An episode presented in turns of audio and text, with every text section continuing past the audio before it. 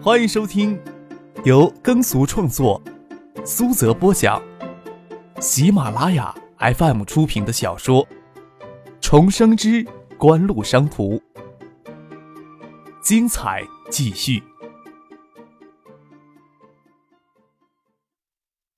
第一百二十六集。你们怎么会在这里啊？张之飞开车到象山初级中学门口接张克他们，很奇怪他们为什么没有车。张克说道：“这事儿一时解释不清楚。”张之飞笑了笑。张克现在做的事情，他并非能事事过问。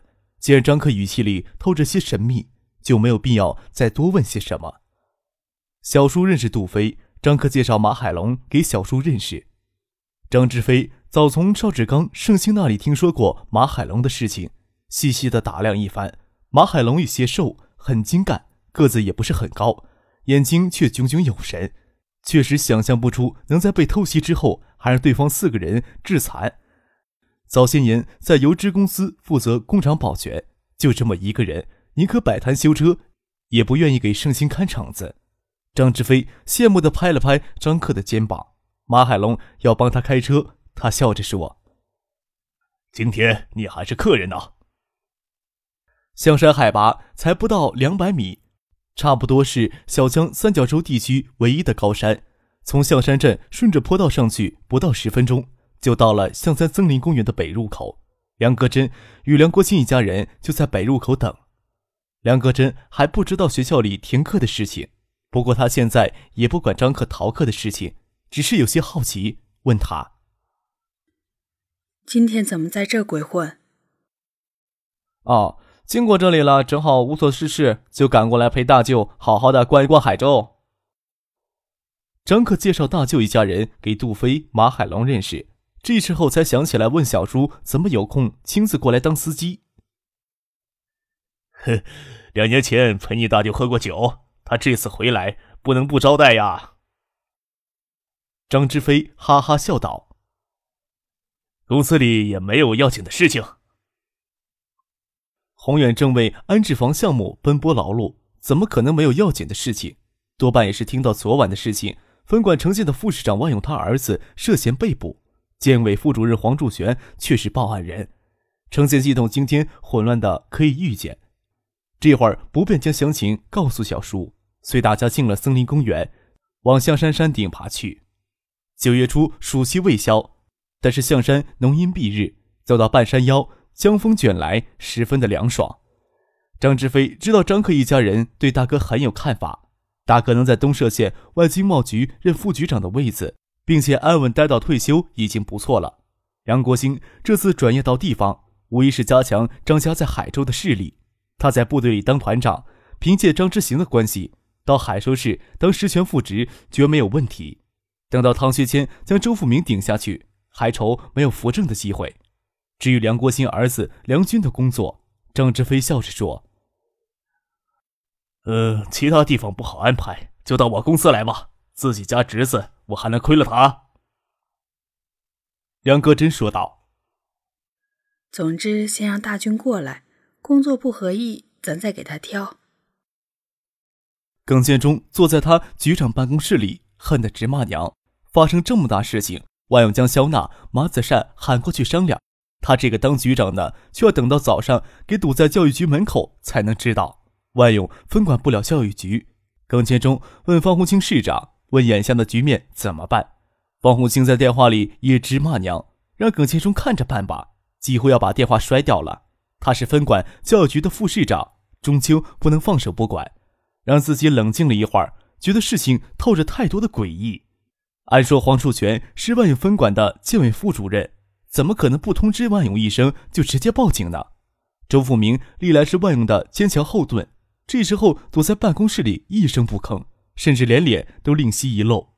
方红星只怕是周富明要离开坚定支持的万勇，要离开周富明了，万勇屁都不是。方红星将嘴里的牙签嚼了嚼，狠狠地吐掉，决定先向唐学谦汇报一下，免得一招错了还找不到垫脚的。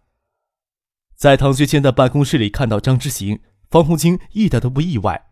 要不是张之行资历稍浅一些，今年的人代会上他就能挂上市长助理的职。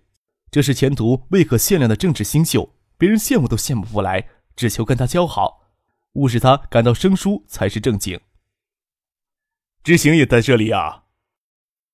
方红青紧绷的脸进了唐学谦的办公室，瞬间就温和了下来。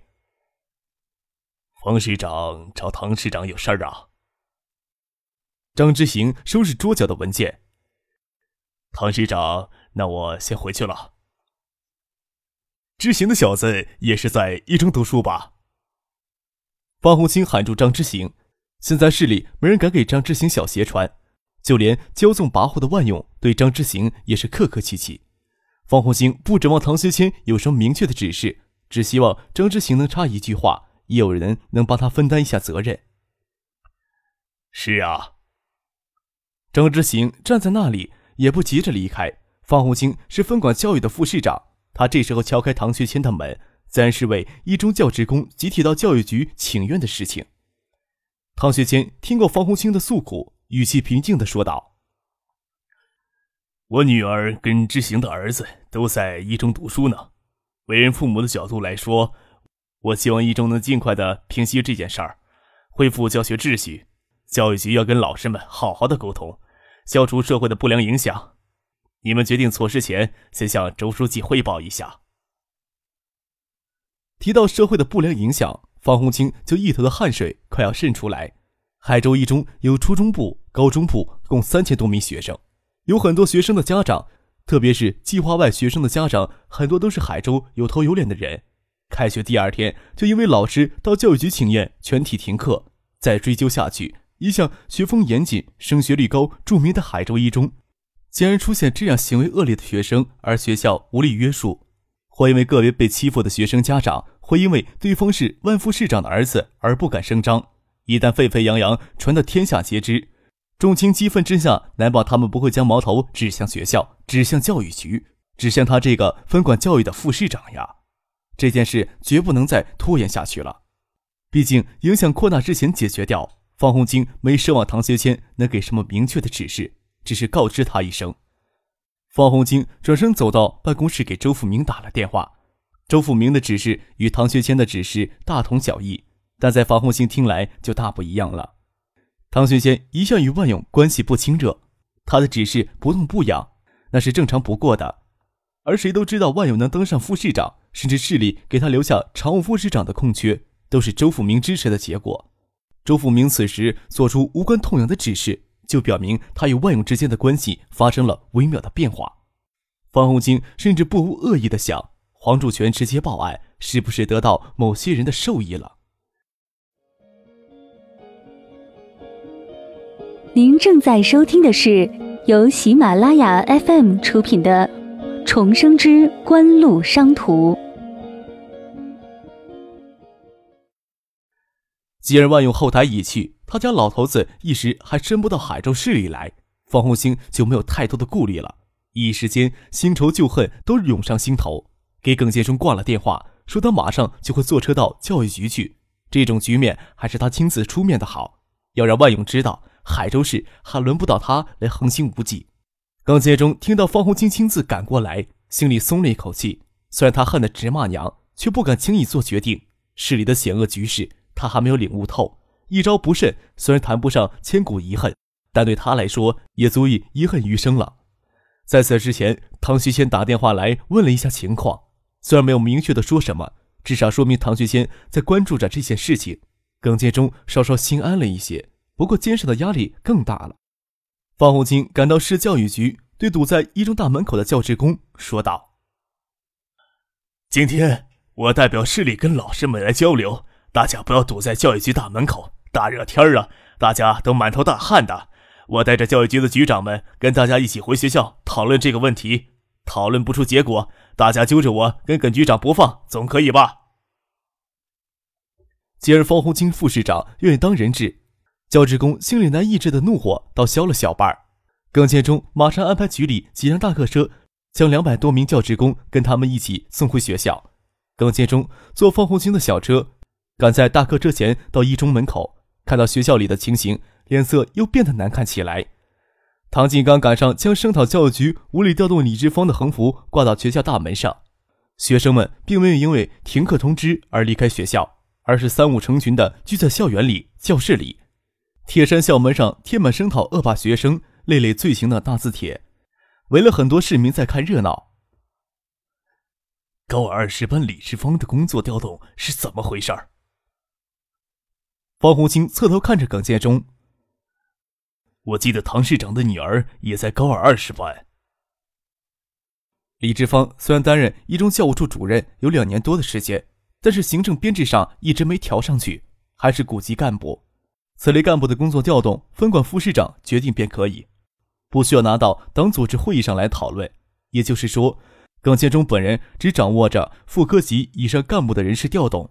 耿建中脸色有些难看，李志芳的事情他是知道的。但是这属于基础教育处内部的人事调动，李志芳级别又低，副市长肖娜就能决定，他也不便干涉。虽然有些捕风捉影的谣传，他可不想给自己轻易惹上麻烦呀。他没有想到有人会趁着这个机会把这件事给捅出来，实在想不通谁会帮李志芳打抱不平。耿建中知道，不仅唐学谦的女儿张之行的儿子也在李志芳班上。学校的任课老师到新学年重新安排都是很正常的事情，想必唐学谦、张之行不会细做到追问李志芳工作调动背后的曲折。要说李志芳借着学生教师的身份跟唐学谦、张之行搭上关系，那是在他调动之初就会有人站出来帮他说话。事情一直拖到现在，也就说明唐学谦、张之行等人并不知道这件事情，或许知道这件事情，只是出于明哲保身的缘故，没有站出来打抱不平。耿建中眼看着校门上悬挂的横幅，给方红青盯着问，脸色很难看。他既不敢说不知道，也不敢说知道这件事，愣在那里，不知道该怎么回答才好。哼！方红青冷哼了一声，教训道：“我看你们教育局存在的问题很严重吧？”耿建中心里怨恨，有些事情都是肖娜整出来的。但是马子善是他扶上位的，心里对马子善也是怨恨交加。这时候，马子善人在市公安局，一时脱不开身。学校里是副校长马月在坐镇，王彦兵调走，马子善来当校长。副校长马月一肚子意见，恨事情不能闹大一些。他在来学校之前就听到风声，却没有想办法去阻止那些要去教育局请愿的教职工，而是找其他的校领导想办法安顿学校的秩序。马爷跟团委书记站在传达室里，组织学校里的学生成群出去闹事。看着市政府的车子过来，也看到教育局的大客车跟在后面。警方安排人将校门打开，跑出来相迎。这是怎么回事？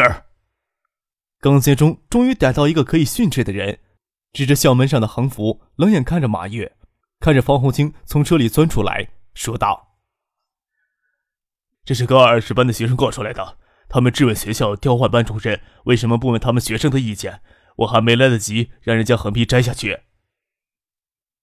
耿建中的鼻子都快气歪了。教职工的工作岗位何时需要过问学生的意见了？他还没有冲动到将心里的话脱口而出。高二二十班不是简单的班级，而是市长唐学谦女儿、市政府秘书长张之信儿子所在的班级。听说西城区委书记杜小山的儿子又调回这个班了。如果是学生，指的是这三人的子女。学生的意见的确不容教育局忽视。方红星心想正好，说道：“教育局不倾听普通教职工的意见，而学校不倾听学生的意见，事情才会搞得这么糟糕。学生有意见也好，我既然过来了，就一起听一听吧。”耿建中脸色一天之内不晓得要变多少次了。李志芳的事情哪里能拿到台面上来说呀？拿到台面上，只能追究教育局的责任。他万万没有想到会是李志芳的学生替他出头，这下有好戏看了。他可不想替小娜担责任，早看那个女人不顺眼了。回头看着大客车里攒动的人头，找到肖娜跟其他几名副局长坐那里，谁拉的屎谁自己擦屁股吧。唐静站在教学楼五层楼的走廊里，看着校门口的情形，拉着聚集起来的学生会成员以及十班的同学一起下了楼。杜方红星、耿建中他们吃过午饭，张克、杜飞等人在象山顶上休息。天高气爽，可以看见爱达电子的厂房在远处翼龙镇的东南角。艾达组装工厂选择的地址上已经用红砖砌起围墙。手机是相当方便人的物件，人站在象山顶上逍遥自在，对市里的情况也是了若指掌。张克还不确认周富明与赵景荣、万勇之间的关系已经破裂，甚至表面上的脉脉温情都不存在了，所以没有想到方红星会这么快跳出来。方红星与万勇的恩怨有旧仇也有新恨，最关键的还是万勇拦住他上升的道路。金象山案发，金象山与当时的市委秘书长下台，唐学谦代市长，张小健刚刚升上市委秘书长。最有可能代替唐学谦常务副市长职务进入常委的人，就是副市长方红青了。唐学谦当时将市政府相当重要的事务交给方红青处理，包括后来给万永分区的城建、旧城区等改造事务。官场上最大的仇恨不过挡住别人发达之路。万永一上位，几乎就杜绝了方红青近年内进入常委的可能性。何况又将他手里的油水最大的一块分走，怎么能让他不记恨呢？听唐静手机说，方红星在现场办公，严肃校风校纪，对违反国家法律甚至犯罪的学生，不能仅仅想着教育挽救，要维护绝大部分的学生老师的利益。连方红青都敢伸出爪牙，张可就晓得万勇再也不足为患了。马四善几乎给方红青、耿建忠逼着做出开除万天才、赵思明两人学习的决定。至于李志芳的问题，方红星责令市教育局严肃处理，纠正错误的决定。他没有权利免除肖娜的职务，但要求教育局对肖娜给予行政处分。